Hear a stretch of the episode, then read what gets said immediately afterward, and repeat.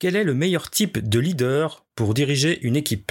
Mon style de leadership est unique car c'est le contexte qui détermine la meilleure approche ou le meilleur style.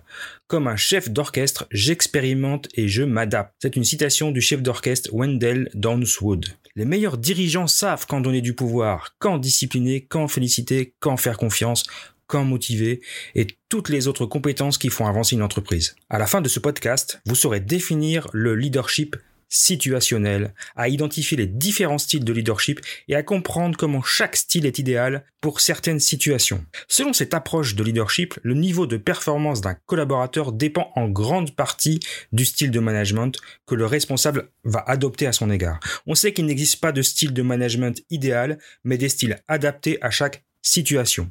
En effet, la mise en pratique d'un bon style de leadership au bon moment et dans le bon contexte permet de minimiser l'effort à produire, d'où une orientation du leadership situationnel davantage axée sur l'efficience que sur l'efficacité. Bienvenue dans le podcast des leaders holistiques. Je suis Christophe, créateur du site lelinmanufacturing.com et de la formation Culture votre expert en leadership, excellence opérationnelle et lean management depuis plus de 25 ans. Ce podcast est pour vous si vous êtes attiré par le leadership, le développement personnel et la spiritualité. Si vous avez besoin de mieux équilibrer votre vie privée et votre vie professionnelle. Si vous avez d'importantes responsabilités professionnelles et que parfois cela affecte votre vie privée ou inversement. Si vous voulez devenir un leader serviteur, bienveillant, humaniste, éthique et intuitif, si vous voulez développer un leadership avec une approche globale, intégrale, holistique, basée sur votre corps, votre cœur et votre esprit, pour le bien de vos proches et de la communauté, alors vous êtes au bon endroit. Que vous soyez un homme ou une femme, directeur, manager, leader expérimenté ou pas, coach accompagnant des dirigeants, je vous remercie de passer ces quelques minutes avec moi aujourd'hui. Allez, on y va, c'est parti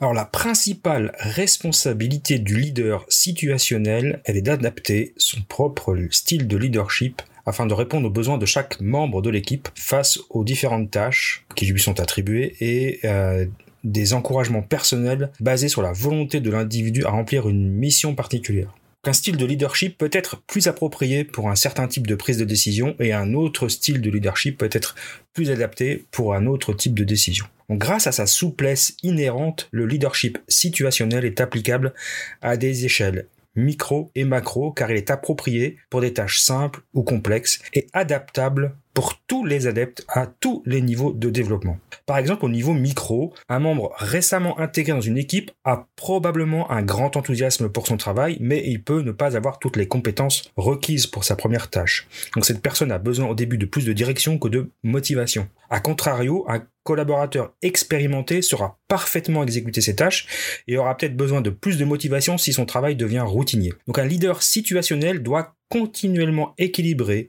adapter son management parce que les compétences et les motivations changent rapidement au long de la présence des collaborateurs dans l'organisation, donc dans, le cycle de vie du collaborateur tout au long de son, de, son, parcours professionnel au sein de son équipe, ben ses compétences vont changer, sa motivation va changer et donc il va falloir adapter son management euh, par rapport à ça, ce qui paraît être du bon sens. Le leadership situationnel est le management spécialisé de l'adaptation au changement.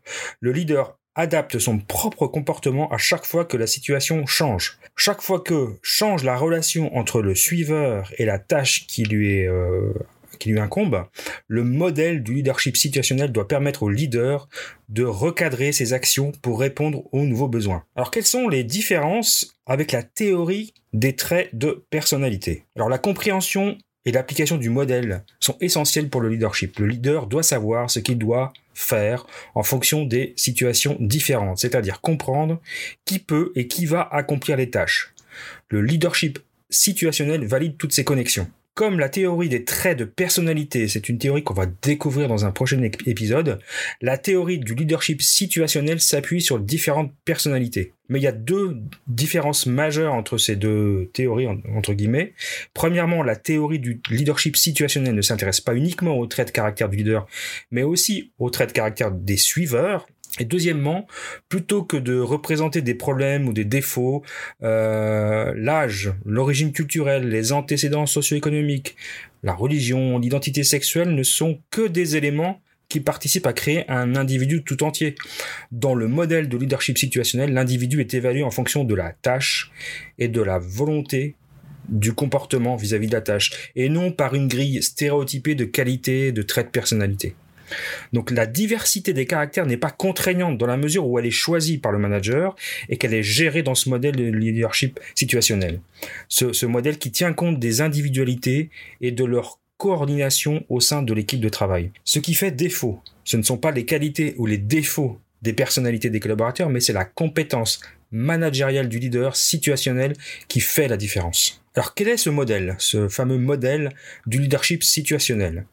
Alors déjà, il a été créé par deux experts en management, Paul Hersey et Ken, Blanchard, euh, qui ont établi un modèle original de leadership situationnel. Ils ont fait valoir que le style de leadership doit correspondre à la maturité de la personne ou du groupe dont ils, sont le leader. Sinon, on aboutit à un échec. Les degrés de maturité sont toujours définis en fonction d'une activité spécifique, car une personne ou un groupe de personnes ne peut pas être considéré globalement mûr ou comme manquant de maturité.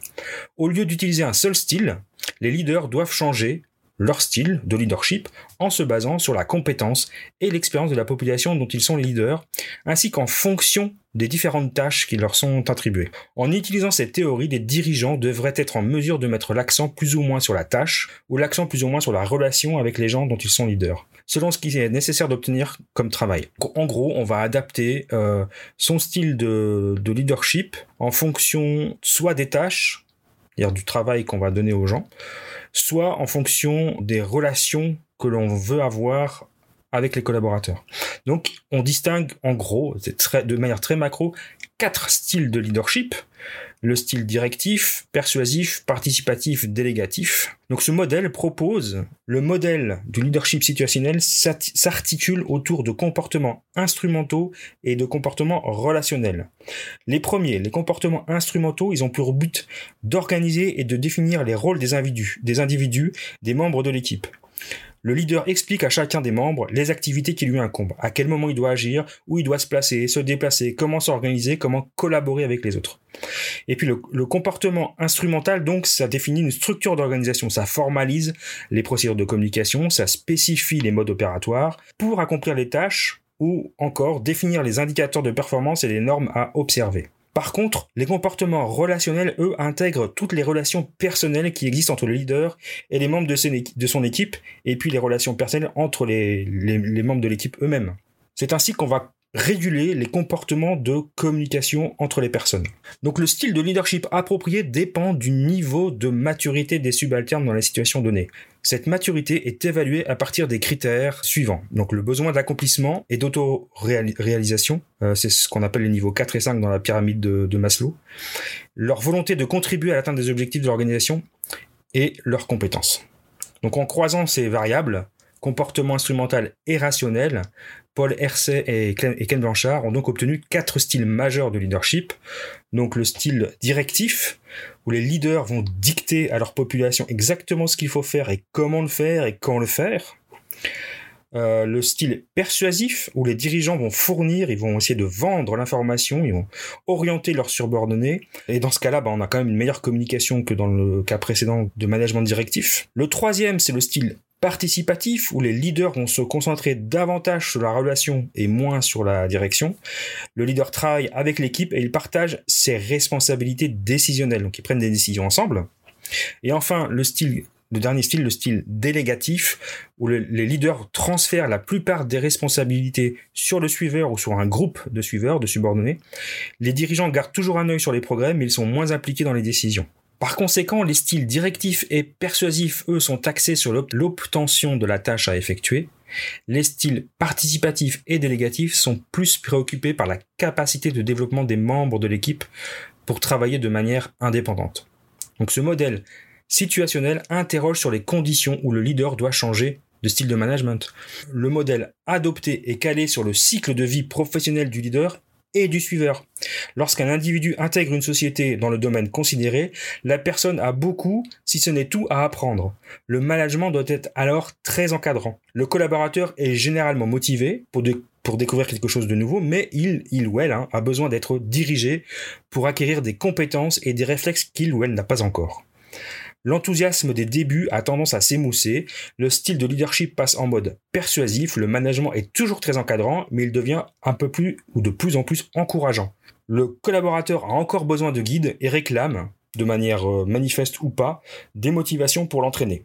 Dans la troisième phase, la, phase participative, le collaborateur commence à acquérir une certaine autonomie. Le management devient de moins en moins encadrant, mais reste très encourageant. Le leader lui confie un certain nombre de tâches, mais il faut encore un peu l'aider. Et puis dans la dernière phase, la personne encadrée a atteint un fort niveau d'autonomie, où la délégation complète de l'activité est possible. Le management est très peu encadrant et peu encourageant. Dans certains cas, le leader se passe de féliciter lorsque la personne arrive à se satisfaire elle-même du résultat le modèle situationnel de leadership va apparier maturité et style de management. Savoir quand il faut utiliser chaque style de leadership est largement tributaire de la maturité de la personne ou du groupe managé. Par conséquent, il faut réfléchir à la maturité des individus au sein de l'équipe avant que le leader n'adopte un style particulier. Donc on a, on, a, aussi du coup établi une classification des maturités avec aussi quatre niveaux, décider quand on va adapter quel type de management. Donc ces quatre euh, types de Maturité sont les suivants. Le, type de maturité euh, premier, on appelle M1, c'est que les gens, donc les gens sont au niveau bas de l'échelle de maturité, ils n'ont pas de connaissances, de compétences ou de confiance pour travailler par eux-mêmes et ils ont besoin d'être poussés pour démarrer une tâche. Au niveau supérieur, au niveau 2, euh, les suiveurs sont disposés pour travailler sur une tâche mais ils n'ont pas encore la compétence pour le faire avec succès. Euh, au niveau 3, là, les suiveurs sont prêts et disposés pour aider à l'accomplissement de la tâche. Ils ont plus de compétences que le groupe précédent, que le groupe M2, mais ils n'ont toujours pas confiance dans leurs capacités. Puis enfin, le niveau 4 de maturité, les adeptes sont en mesure de travailler de leur propre initiative, ils ont une grande confiance en eux-mêmes et de compétences fortes. Ils s'investissent dans la tâche à réaliser. Donc à partir de cette analyse, on propose un modèle de style de leadership adapté pour chaque niveau de maturité. D'accord? Donc au niveau de faible maturité, on va utiliser le style directif, c'est-à-dire qu'on va être très centré sur les tâches et beaucoup moins sur les relations. Au niveau de maturité moyen, c'est-à-dire euh, compétences limitées, on va associer le style persuasif où on va coacher, entraîner et on est très centré sur les tâches et sur les personnes. Au niveau 3 de maturité, on a une compétence plus élevée, mais encore un manque de confiance. Euh, là, on va utiliser le style participatif et soutenant. On est peu centré sur les tâches, puisque ça, les compétences, on les a, mais par contre, on est quand même toujours très centré sur les personnes. Et enfin, le plus haut niveau de maturité, là, on va utiliser le style délégatif, qui lui est très peu centré sur les tâches et très peu centré sur les relations, puisque les personnes sont totalement autonomes. je pense que vous comprenez maintenant les quatre styles de leadership et les quatre niveaux de maturité, comment ça s'imbrique. Bah, en fait, c'est tout le secret de ce style de management, c'est qu'il est, euh, pas si compliqué que ça, mais quand même, il faut bien comprendre euh, les implications de ces euh, niveaux de maturité, de ces styles de leadership qui, leur sont appropriés. Donc, L'erreur de management de base serait de considérer qu'il suffit d'adopter un seul style de management par défaut, parce qu'on se dit qu'on est, on est fait, on est, on est bon qu'à faire ce type de, management. Bah, par exemple, euh, le management directif hein, pour une faible maturité, puis qu'on va utiliser ce type de management parce qu'on a et des collaborateurs qui sont, comment dire, assez récents ou en tout cas euh, avec un niveau de maturité faible, et puis on va avoir d'autres collaborateurs qui vont avoir un niveau de maturité beaucoup plus élevé, puis on va, on va adapter le style de management euh, le même pour tout le monde.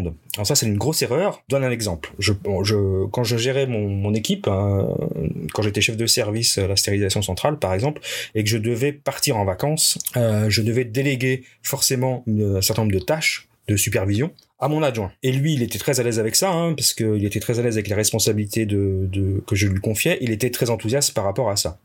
Mais si au lieu de lui faire confiance dans le fait qu'il pouvait faire, qu'il avait les connaissances, qu'il avait les compétences pour faire ce travail, je passais des heures à lui créer des listes, détailler des tâches pour lesquelles il sera responsable, de lui noter des instructions, de la façon de faire, bah ça serait catastrophique.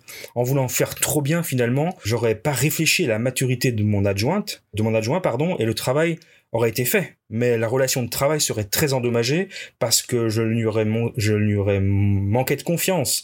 Donc j'aurais montré que j'avais pas confiance en lui et du, coup, euh, ce serait, ça, aurait fortement endommagé ma relation de travail avec mon adjoint. Donc là, une analyse de la maturité de la personne aurait montré me montrait que un niveau un niveau de maturité haute, ce qui impliquait un style de management délégatif qui était bien plus approprié qu'un style de management directif que euh, j'aurais pu utiliser avec un jeune euh, jeune adjoint débutant. Donc dans leur modèle, Paul Hersey et Ken Blanchard prennent en compte que toutes les équipes et tous les membres de l'équipe ne sont pas créés égaux devant Dieu et ça évidemment je pense que c'est une évidence. Les différences de niveau et de compétences et leurs différences de confiance en soi doivent être prises en compte dans la façon de gérer les collaborateurs.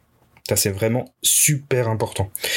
Et puis, ce qu'il faut pas oublier, c'est que euh, ce niveau de compétence va évoluer dans le temps et ce niveau de confiance en soi va aussi évoluer dans le temps. Donc un collaborateur qui va nécessiter un style directif, euh, peut-être la première année de son de l'activité, va nécessiter un, un style plus persuasif euh, quelques, quelques temps plus tard, puis délégatif, etc. Après, tous les collaborateurs ne vont pas atteindre un niveau de maturité euh, maximal et euh, peuvent s'arrêter à mi-chemin, mais rares sont ceux qui nécessitent un style directif tout, au long de leur carrière. Alors quels sont alors on, voit que ce modèle est quand même très intéressant, mais quelles sont les limites de ce modèle? Donc cette théorie du leadership situationnel, elle souligne l'importance du contexte contrairement à toutes les autres théories dont, on a pu parler avant. Et son efficacité, elle est certaine, éprouvée. Moi, je l'ai testé sur le terrain. Elle, est, certaine. Elle est facile à comprendre, elle est logique, euh, elle est intuitive, elle est facile à conceptualiser. Elle semble facilement applicable dans une situation de leadership de la vie réelle. Mais sa qualité va être un peu, va constituer aussi ses limites. Pour être opérationnel, la théorie situationnelle doit s'appuyer sur un leader qui sait évoluer la situation donnée et qui choisit la meilleure réponse en fonction de cette situation. Donc si le leader n'arrive pas à analyser, ben de faire une cartographie de ses collaborateurs en fonction des tâches, de, leurs compétences et de leur motivation, euh, ben ça va poser un problème. Ce type de management, ce type de leadership demande des qualités de perception de la réalité et de réactivité avec des réponses appropriées, rapides et judicieuses.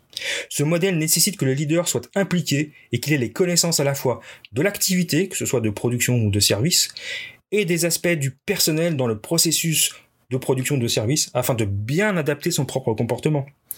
Ce leader de l'intérieur par opposition au leader d'en haut de type euh, de la théorie des grands hommes ou de la théorie des traits euh, doit toujours être relié à l'objectif ainsi qu'avec ceux qui cherchent le but.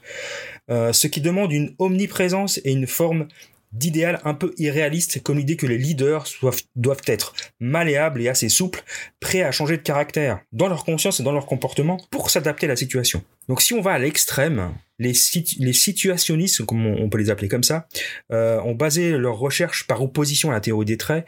Ils ont extrait des listes de comportements, des caractéristiques de personnalité de, leader, mais du coup, ceux-ci vont perdre un peu de leur personnalité, voire même de l'humanité, parce qu'ils vont devenir un peu des leaders mécaniques et automatiques. Donc il faudrait pas tomber dans ce piège. Donc on en a un, exemple tout à fait évident maintenant depuis ces dernières décennies dans le monde politique, à vouloir s'adapter à la situation, c'est pas étonnant de voir que les personnages politiques qui agissent en fonction des sondages d'opinion publique pour ne pas être en décalage avec les besoins de la situation. Mais ces leaders ont très peu de rôle transformationnel, ils suivent le sens du courant tel des moutons de panurge.